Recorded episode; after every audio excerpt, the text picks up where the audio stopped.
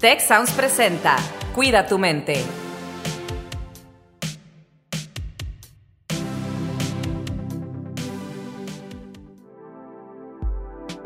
¿Alguna vez te has preguntado por qué nuestro cerebro ve problemas en todos lados? ¿Qué es el carácter? ¿Para qué lo queremos? ¿Y cómo deberíamos encontrarlo? ¿Por qué nos reímos? ¿Por qué deberíamos hacerlo más seguido?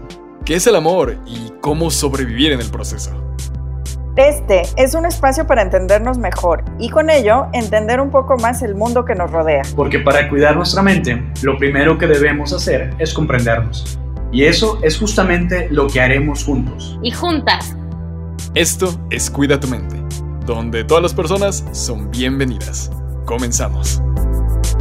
Hola, ¿qué tal? Bienvenidos a este programa de Cuida tu mente. Yo soy Rosalinda Ballesteros, directora del Instituto de Ciencias del Bienestar y la Felicidad.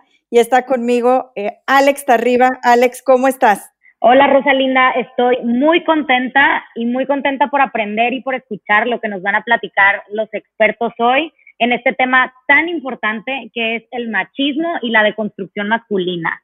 ¿Cómo estás, Rosalinda? Muy bien y también pues muy interesada en ver lo que nos van a comentar nuestros colegas, todos hombres, nuestros conductores, Carlos Ordóñez y Víctor Mancera, y los invitados que nos van a presentar.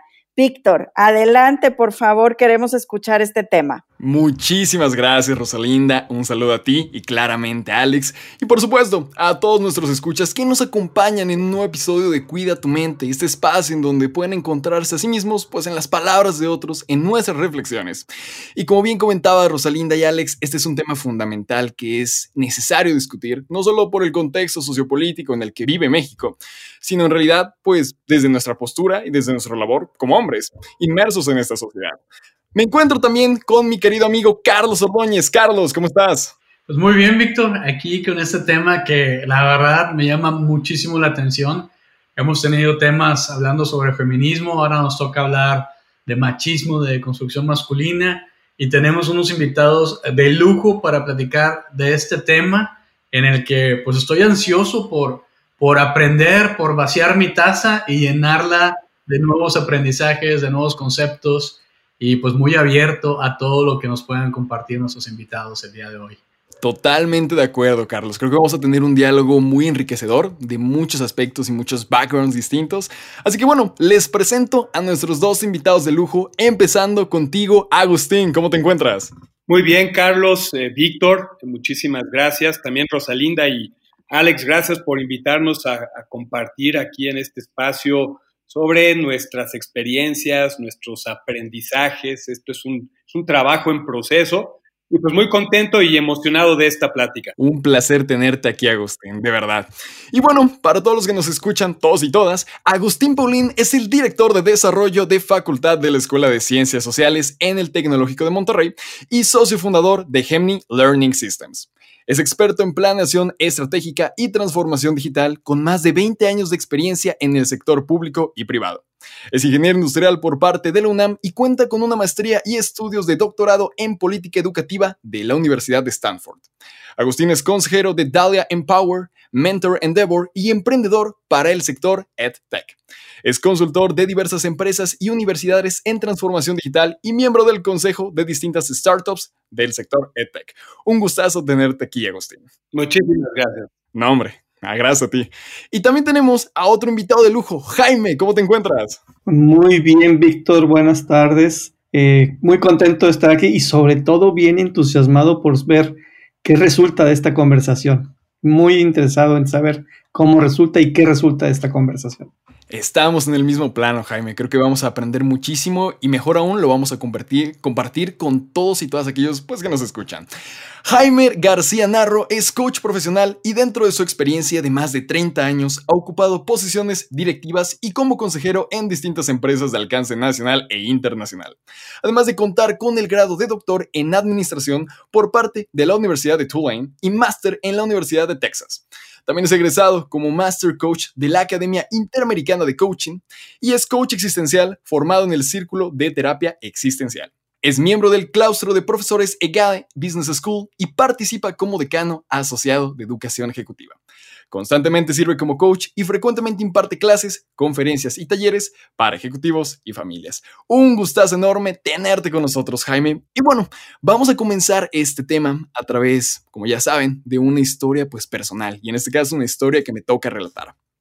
Hace algunos meses me acuerdo que tuve la oportunidad de platicar con un amigo muy cercano y él me externaba su preocupación con respecto pues a un tema muy mm, polémico hasta cierto punto y muy necesario de debate como lo es los micromachismos.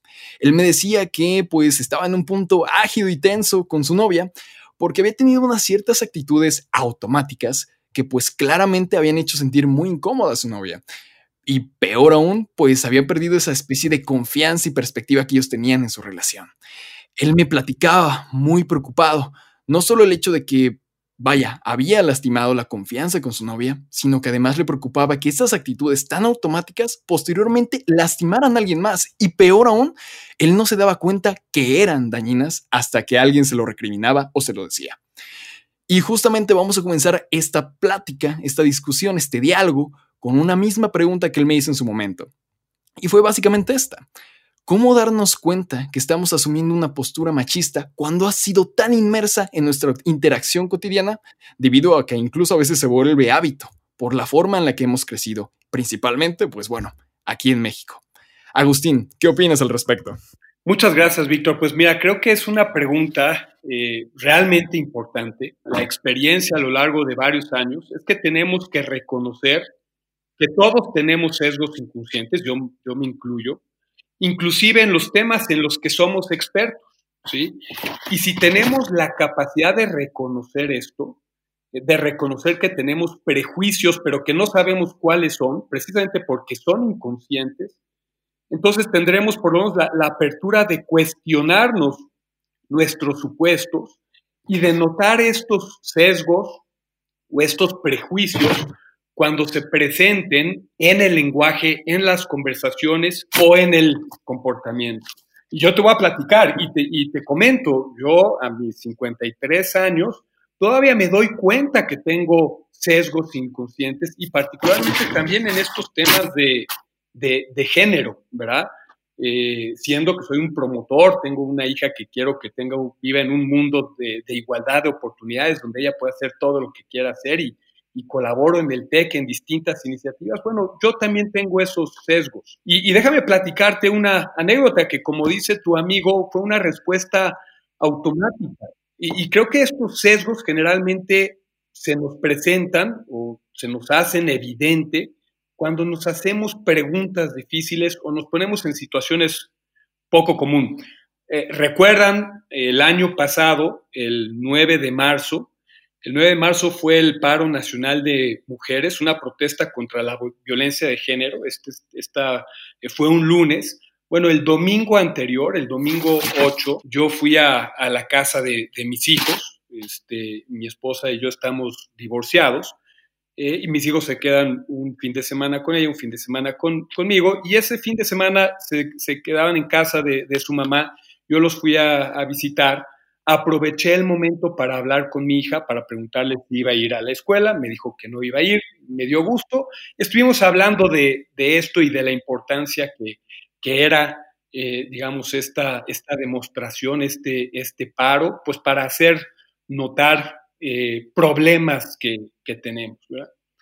Y, obviamente le digo a, a, mi hija que siempre va a contar con, con mi apoyo para, este, para todas estas estas situaciones que ella eh, enfrente. Bueno, me despido y, y, y, mi exmujer me dice, bueno, mañana, este, mañana tú llevas los niños a la escuela.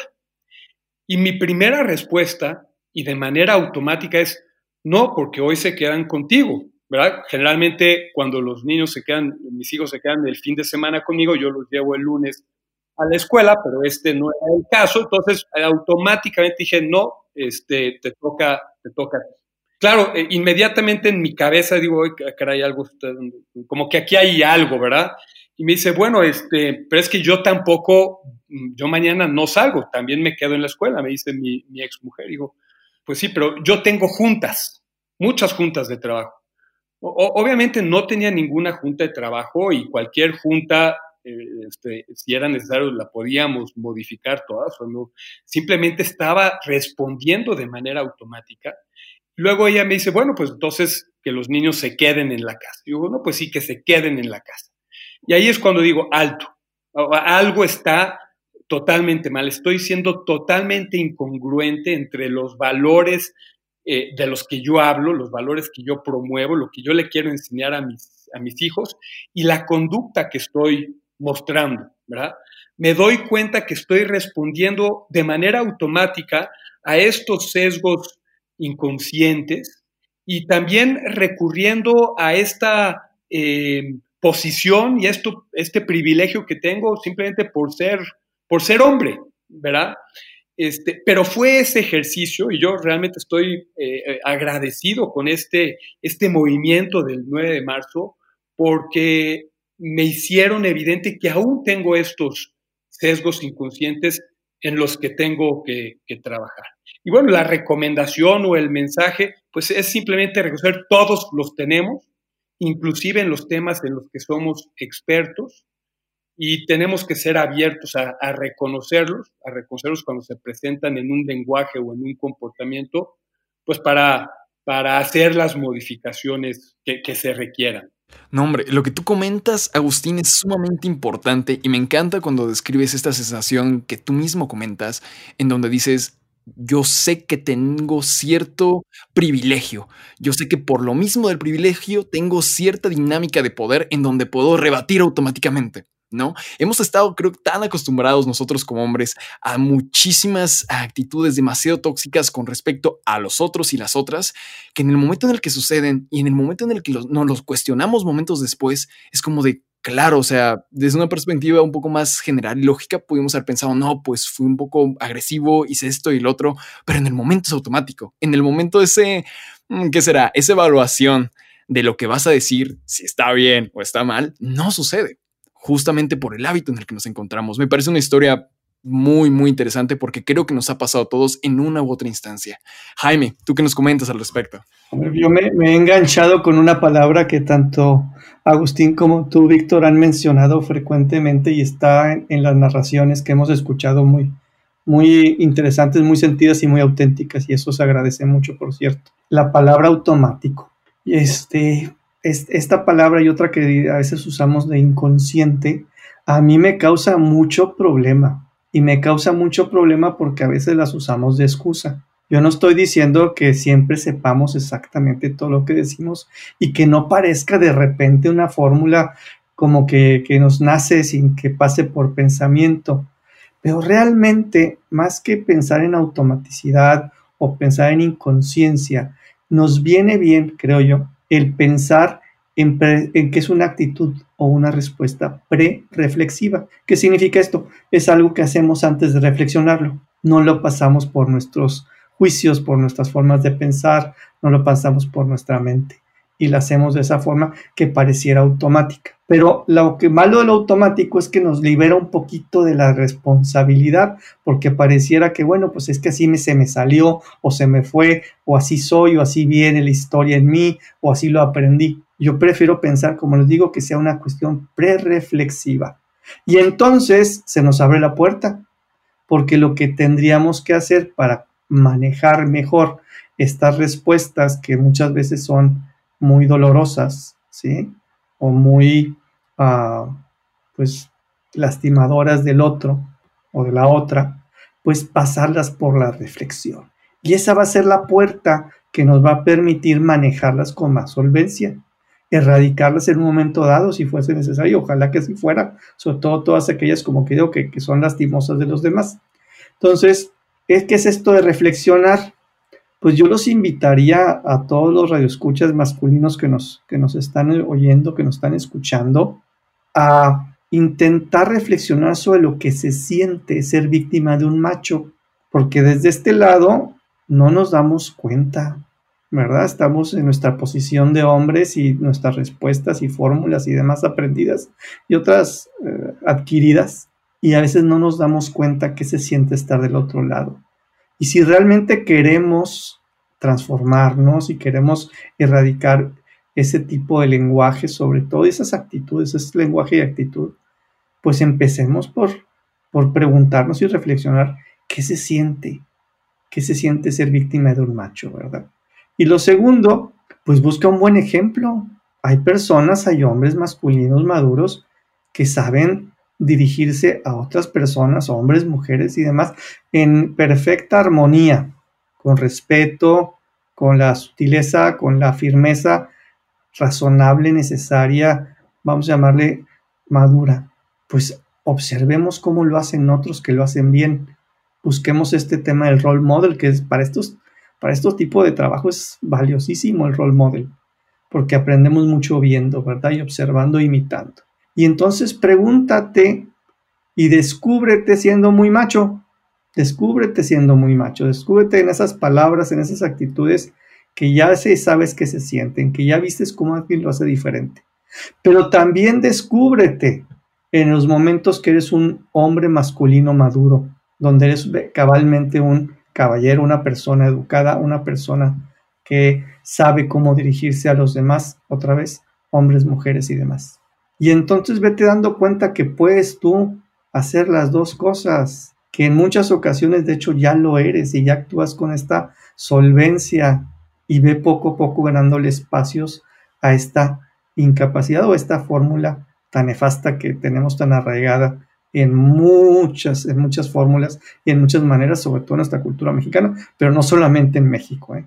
no solamente en México. Pero, pero por último, a veces nos preguntan, pero ¿cómo me doy cuenta cuando estoy usando un juicio de estos? ¿De dónde viene?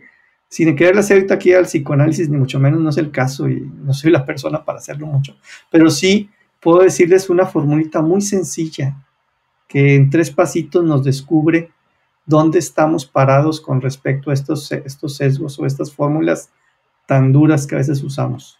Cuando estés escuchando a una mujer hablar, pon mucha atención y observa en qué de lo que dice te enganchas, qué de lo que ella te está diciendo te está generando una reacción emocional, en qué tenga, tienes que ser muy, muy auténtico, ¿eh?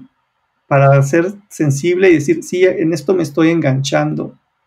Y luego pregúntate, ¿qué pienso de una persona que actúa como esto que en lo que me estoy enganchando? Y luego pregúntate, ¿qué me nace hacerle? ¿Y cómo te vas a dar cuenta ahí de que ese movimiento emocional que estás sintiendo te descubre perfectamente ese, ese juicio o ese sesgo o ese machismo que tienes por ahí arraigado.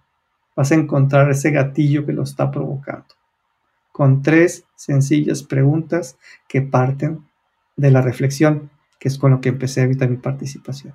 Muy de acuerdo, muy de acuerdo, Jaime. Incluso desde que comenzaste estableciendo justamente pues el poder de las palabras y lo que implícitamente estas pueden significar al momento de utilizarse y que claramente siguen exponiendo, ¿no? Este, este discurso de, vaya, de poder que tenemos desde el lado masculino, este discurso de privilegio que pues hasta cierto punto, de una forma ah, un tanto, vaya, pues sí, diferente, nos hace darnos cuenta que esas palabras también las podemos utilizar inconscientemente para excusarnos de ciertas actitudes y de ciertas acciones. Ahora, a mí me nace la pregunta, y eso se las pregunto a todos nuestros invitados, igualmente a Carlos. Nosotros, ¿qué entendemos por ser machista y a qué nos referimos con masculinidad. Y si ésta se ha venido pues deformando y encapsulando en un solo concepto, pues vaya, por todo el bagaje cultural que hemos tenido a lo largo de los años, por todo el bombardeo social que ha habido, cuéntenme, para ustedes, ¿qué significa ser machista? ¿Y qué significa esto de la masculinidad? Pues mira, yo creo que ahí cada quien tiene tal vez sus diferentes versiones o podemos sacar definiciones eh, de texto de lo que es machismo, ¿no? Creo que en México se se entiende mucho el concepto de machismo, ¿no? Como una sociedad donde pues es dominada, eh, dominada por, por, el género masculino, ¿no? Por los hombres, que tiene pues un sinfín de repercusiones, ¿no? Eh, tanto para, para hombres mismos como para las mujeres y las relaciones de unos con otros, ¿no?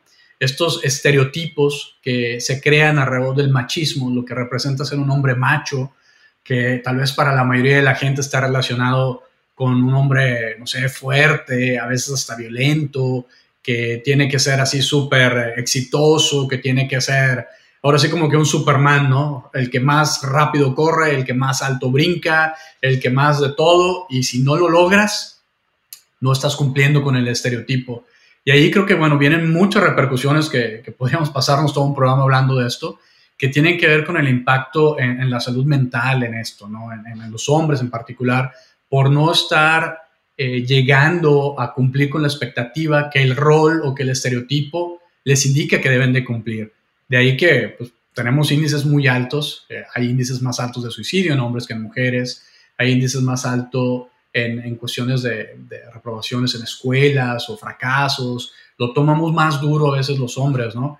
Porque como que en la sociedad no se está cumpliendo con ese estereotipo, con ese rol, con esa expectativa, que como hombre, en teoría, es lo que debemos de ser. Sin embargo, también mencionas eh, qué está pasando con ese concepto. Y creo que es donde viene y surge mucho el concepto este de nuevas masculinidades. Que ese concepto donde lo digo, lo digo y así como que ah, siento un poco de relax por esto de nuevas masculinidades. Y me parece un concepto muy interesante que pues hasta donde conozco y donde he estudiado y entendido es un concepto que, que nace mucho de las culturas nórdicas, escandinavas, ¿no? Eh, por allá por, Suecia, por Finlandia, Noruega. Eh, yo recuerdo, tengo, amigos por allá, familiares y todo, y me sorprendía mucho que, por ejemplo, una licencia de paternidad, en, Suecia en particularmente, me acuerdo que hace años me platicaban, se puede tomar por 18 meses. 18 meses te puedes ir a cuidar a tu hijo. Y esos 18 meses se pueden repartir como gusten entre el hombre y la mujer. Puede ser nueve meses la mujer, a lo mejor los primeros nueve meses la mujer y los siguientes nueve meses el hombre o viceversa, como quieran, ¿no? Entonces empieza a darse esta, esta nueva masculinidad en el que, oye, el padre tiene un rol mucho más activo en el cuidado del hijo o, de la hija, ¿no? Pasando tiempo con su familia y, que no se ve mal, que no esté trabajando, ¿no? Yo mismo, eh, pues bueno, yo tengo doble nacionalidad, soy canadiense también y, mexicano, y como canadiense, cuando mi hija nació en, en Vancouver, pude tomar un año de licencia eh, de paternidad para estar con mi familia. Y disfruté muchísimo el tiempo que pasé con, con mi familia, con mi hija que acababa de nacer. Y yo dije, esta oportunidad la tengo que tomar porque es una oportunidad que la mayoría de mis amigos, compañeros, familiares en México y en muchas partes del mundo no pueden tomar. ¿sí? Entonces yo sí quise tomarla, pero también es, es por parte de este nuevo concepto, yo creo, de nuevas masculinidades, yo tengo un ejemplo de un compañero de trabajo de, que estábamos trabajando juntos en Estados Unidos hace ya más de 20 años y él es de Quebec. Cuando nació su hijo, su primer hijo, su segundo hijo, perdón, eh, su esposa, recuerdo que su esposa en la compañía donde trabajábamos tenía una posición más alta que él. Entonces, ellos decidieron que en vez de pagarle a, a un daycare, ¿no? una guardería, para que cuidara a sus dos hijos. Sacaron la cuenta y dijeron, oye, si le sumo, le estamos pagando prácticamente todo mi sueldo anual al daycare para que eduque a mis hijos. Entonces, pues eso no, no me parece correcto. Entonces, ellos decidieron que como la mujer era la que, la esposa era la que ganaba más dinero, él se iba a salir de trabajar y se iba a ir a la casa a cuidar a sus hijos. Y eso hace más de 20 años, pues es donde ya empezaba este concepto de nuevas masculinidades. Y pongo esos ejemplos de Quebec y de Suecia porque me parecen también muy interesantes, ya que en estudios eh, interculturales que miden índices de, masculinidad y feminidad, estos países, Suecia y, Quebec, que no es un país, pero es una nación reconocida ¿no? dentro de un país, son los que tienen los índices de feminidad más altos en el mundo. Entonces, como que ahí empiezan a verse mucho estas ideas de nuevas masculinidades y hasta cierto punto como que libera, porque pues te permite eh, cumplir con un rol que no es el estereotipo machista, pero te permite explorar nuevas cosas, me permite a mí pasar tiempo con mi hija, dedicarle tiempo, verla crecer, eh, estar ahí ahora sí que en sus primeros pasos, sus primeras palabras tal vez, pasar mucho tiempo con ellas, ¿no? Y me acuerdo muy bien, amigos en México, cuando tuve la oportunidad de ir durante este periodo de licencia, me decían, o sea, se les hacía extrañísimo, ¿no? Mis amigas se les hacía así como que, wow, ¿cuánto tiempo? Y yo, pues sí, y les decía, no, y en otros países tienen hasta 18 meses, ¿no? De hecho, en Canadá se está eh, buscando expandir esto a 18 meses, ¿no? Entonces, bueno, eh, esto me parece sumamente interesante, nos da para mucho, obviamente. Me, me, resonó mucho la parte esa que nos decía Jaime ahorita, de búscate un role model, ¿no? Búscate gente que lo está haciendo, ve, ve otras eh, ideas, porque si te buscas un modelo y te juntas con puros chavos o amigos, que pues perpetúan ese concepto y ese estereotipo del hombre macho, pues si ese es tu círculo, pues eso es a lo que vas a estar comparándote contra lo que vas a estar viviendo. Pero si te expandes y ves otras opciones, pues bueno, como que dices, ah, mira, o sea, también se vale hacer esto o esto o esto o no hacer esto, ¿no? Y podemos seguir hablando mucho de las implicaciones que esta cultura machista o ese estereotipo del hombre fuerte tiene sobre todo en la parte de violencia y cómo se ejerce contra las mujeres, ¿no? Son temas súper profundos. Muchísimas gracias, Carlos. Yo creo que es muy válido que, por ejemplo, en este instante, cuando hablamos de modelos a seguir, cuando hablamos de masculinidades positivas, primero, ¿no? Estar conscientes que existen tantas masculinidades como hombres presentes en la Tierra. ¿No? Que claramente por unos otros factores han venido encapsulando ciertos conceptos de lo que significa ser hombre, pero vaya, en realidad ser hombre no tiene que estar encasillado únicamente a esta caja tan rígida, tan dura como tú mencionabas al inicio de este hombre violento, este hombre a lo mejor estoico que no puede representar sus emociones, etcétera, etcétera, y que en muchísimos lugares adoptan estas nuevas estrategias para que pues ser hombre sea decisión de cada uno de nosotros, ¿no? De cómo queremos experimentar nuestra propia masculinidad. Y ante ello pues nos llegamos a preguntar cuáles son entonces aquellas masculinidades positivas, ¿no? Y voy a introducir brevemente este tema pues definiendo un poco, ¿no? A qué nos referimos con masculinidad positiva. Y a través de la investigación y demás, llegué a la conclusión que pueden ser todas aquellas formas, pues, de entender al hombre desde una postura antisexista, antihomofóbica, antirracista y anticlasista, con la finalidad de promover una vivencia de la masculinidad no violenta, más consciente y diversificada. Y creo que muchas de las prácticas en lo que refiere a masculinidades positivas las podemos ejercer nosotros y las podemos ver en la cotidianidad. Yo encontré cuatro que son muy importantes y que me parecieron muy aplicables, ¿no? En primero, tener la libertad de manifestar dudas, experiencias y sentimientos sin temor a ser juzgado. Siempre hemos tenido este, como yo siempre menciono, este aprisionamiento en lo que refiere a ser hombres bajo el estándar de tienes que ser líder, tienes que ser esto, tienes que ser el que domina, bla, bla, bla, cuando en realidad pues también podemos cometer errores, también podemos compartir experiencias y hablar sobre cómo nos sentimos. No nos hace menos, ni nada relacionado a inferioridad, como usualmente se cuestiona. Segundo, pues cuestionar modelos a seguir, ¿no? Así como también podemos seleccionar buenos role models, también cuestionar los que se seguían y los que se siguen por las masas, ¿no? Me tocó la ocasión, ¿no? Cuando eh, fallece esta figura súper importante en el fútbol, Maradona, ¿no? Y claramente no se le inhibe todo el potencial que logró en el campo del fútbol, pero también no hay que dejar de cuestionar todo lo que significó en su persona y todo lo que realizó con respecto a su masculinidad y lo que profesaba. Cuestionarnos ese tipo de cosas aunando a ello, pues tener una educación sexual adecuada. Muchas veces me ha tocado leer artículos con respecto a la industria de la pornografía y muchas veces en ausencia de una educación por parte de los padres hacia los chicos en lo que refiere justamente a su educación sexual, pues los chicos se ven inmersos en este tipo de industrias que también son muy dañinas y que claramente ah, lastiman a ambos géneros bajo conceptos y estereotipos totalmente irreales. Y por último, creo que también dejar de compararnos entre hombres, que es algo que también sucede entre nosotros, que es algo que también tenemos muy presente, y aprender y escuchar tanto de otros como otras. Agustín, Jaime, ¿cuáles son aquellas masculinidades positivas que ustedes destacan y que han podido observar tanto en ustedes como en otros hombres? Eh, bueno, muchas gracias, Víctor, por la, por la pregunta. Bueno, en primer lugar, coincido con esas características de masculinidad positiva que, este, que, mencionaste, ¿no? que se traduce en el ejercicio de prácticas respetuosas, equitativas e, e igualitarias, ¿no? en todos los ámbitos de, socialización. Eh, pero concretamente dos eh, considero que son relevantes, porque este tema de, machismo, que viene de esa creencia de que el hombre es superior a la, a la mujer, o en la definición de, de, mi hija, porque le pregunté para ella qué es machismo, y es un darle, darle un rol a la mujer estereotipado, ejemplos. La mujer tiene que quedarse en la cocina y el hombre trabaja, o la mujer tiene que lavar la, ropa y el hombre regresa de trabajo y se pone a ver tele a descansar, pero esta, este machismo, esta creencia de superioridad genera estas diferencias entre el hombre y la mujer, y esta nueva masculinidad o la masculinidad positiva que busca una relación eh, respetuosa, equitativa, pues trata, trata, y, creo que tú lo dijiste, este, Alex, el de respetar como cada hombre quiera vivir su masculinidad o como cada mujer quiera vivir este, su feminidad, ¿verdad? Eh, ser respetuoso de eso.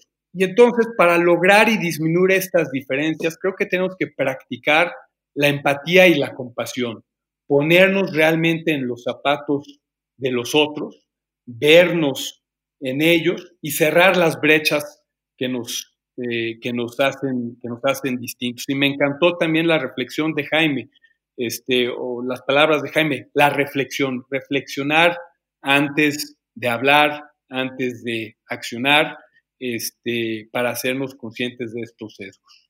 Adelante, Jaime. Yo quería hablar antes que tú porque siempre me dejas la vara muy alta, pero bueno, voy a hacer mi mejor esfuerzo por complementar la muy buena respuesta que les acabas de dar, Agustín. Mira, yo, yo la pregunta que me hago de escucharlos es, eh, ¿qué necesitamos entonces para que esto suceda? Y algo que creo que no hemos hablado y que creo que es pertinente es esta idea de un rito que celebre la incorporación del hombre a un hombre masculino maduro.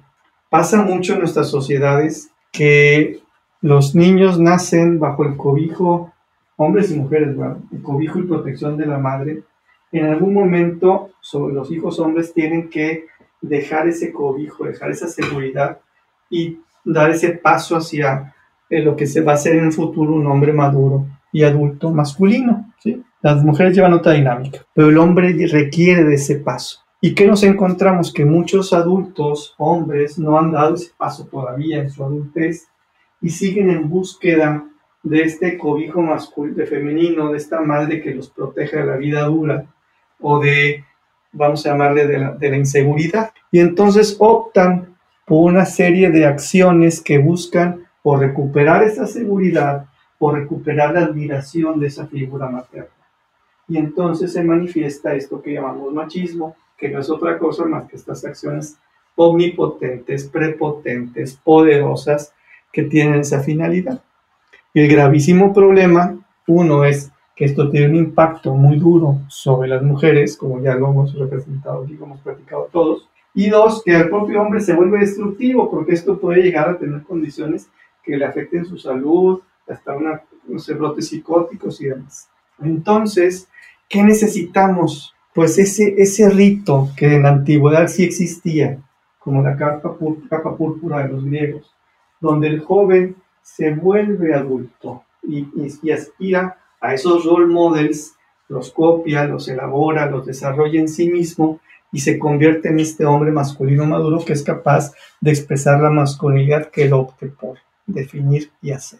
Ese paso, ese rito, hoy en nuestra vida, en nuestro mundo comercial no existe y es algo que creo que debemos de recuperar. A lo mejor es un tópico iluso, pero no quería irme sin decirlo.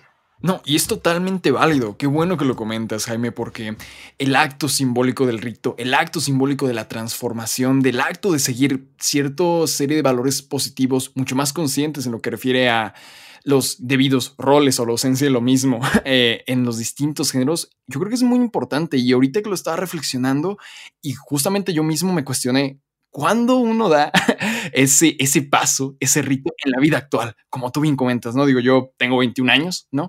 Y si intento como hacer un pinpoint de en qué momentos yo establecí esta serie de role models o esta serie de valores o filosofías, la verdad es que creo que no hubo un momento adecuado y eso también es un tanto peligroso porque ciertos valores y ciertas experiencias y ciertas perspectivas del mundo van muy variantes y a veces no variantes con lo que yo creo, sino con lo que las masas me dicen que crea.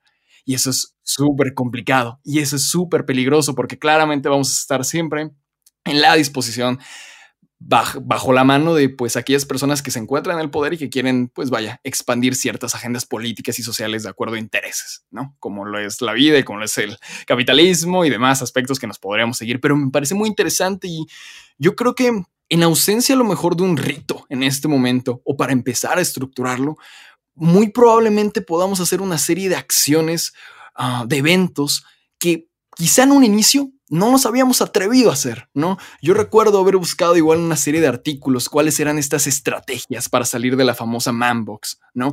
Y que entonces podamos tener ese rito de acuerdo a los valores que ahora queremos profesar.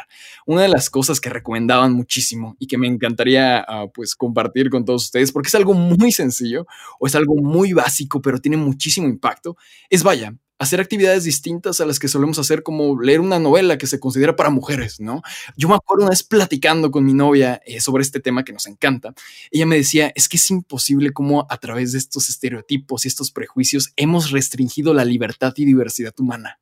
Veas este caso, leer una novela que se considera para mujeres, ¿por qué nosotros no podríamos leerla?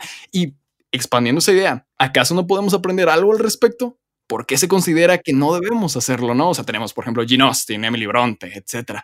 Yo invito a nuestros escuchas que intenten acceder a estos nuevos tipos de medios que nunca le habían dado la oportunidad de hacerlo, ¿no? Encontrar un aprendizaje en ellos y a su vez cuestionarse ese tipo de contenido.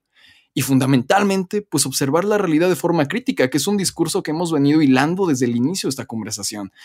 Eh, vaya dejando y esto lo comentó muy bien Agustín cuando menciona justamente dejar el hábito de pensar, y si fuera mi hermana, y si fuera mi pareja, mi madre, y mejor pensar qué tal, y si fuera yo. También lo expandía muy bien Jaime. ¿Qué pasa si fuera yo quien sufre y vive estas injusticias, ¿no? Quien sufre estas injusticias debido al heteropatriarcado. No solo extenderlo a nuestros familiares desde una eh, perspectiva del otro, sino también del yo.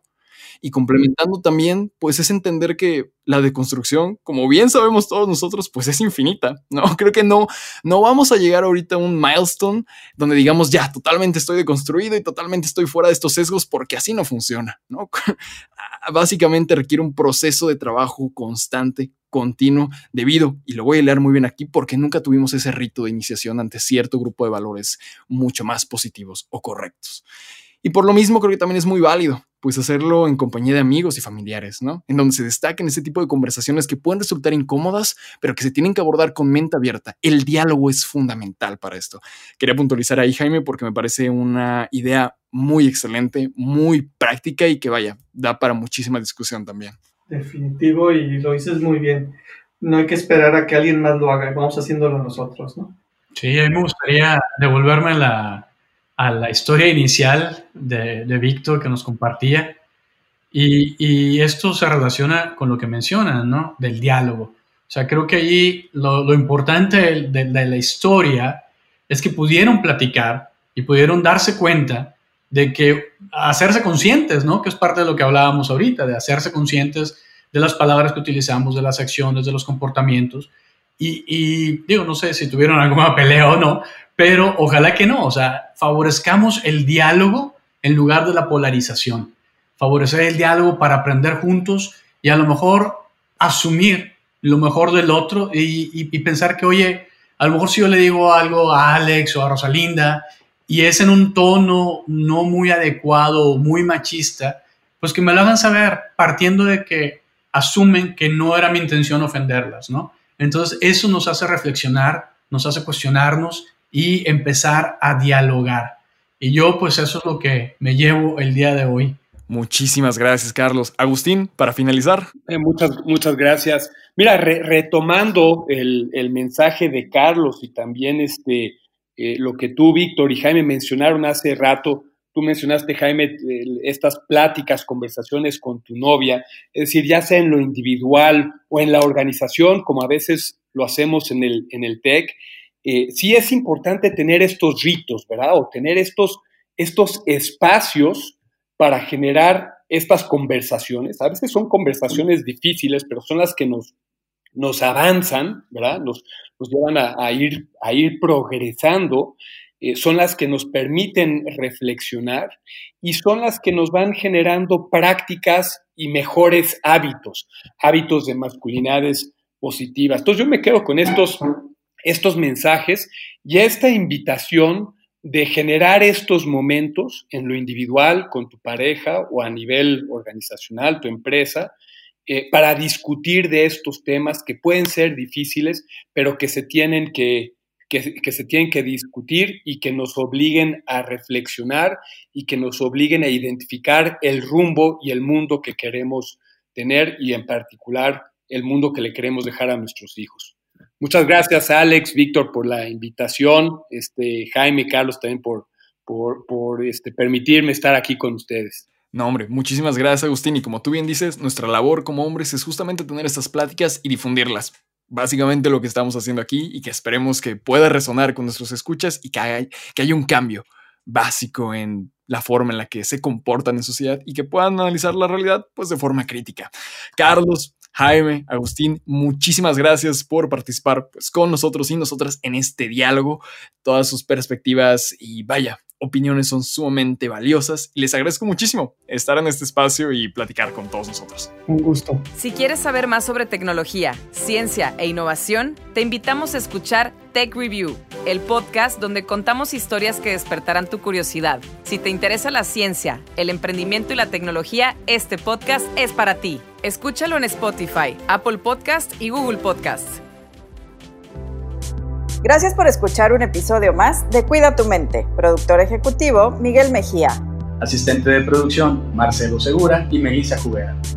Productor de Cuida tu mente, Víctor Mancera. Postproducción, Max Pérez. Los invitamos a escuchar el siguiente episodio de Cuida tu mente y el resto de los programas de Tech Sounds en Spotify, Apple Podcast, Google Podcast y tech.mx slash tech-sounds.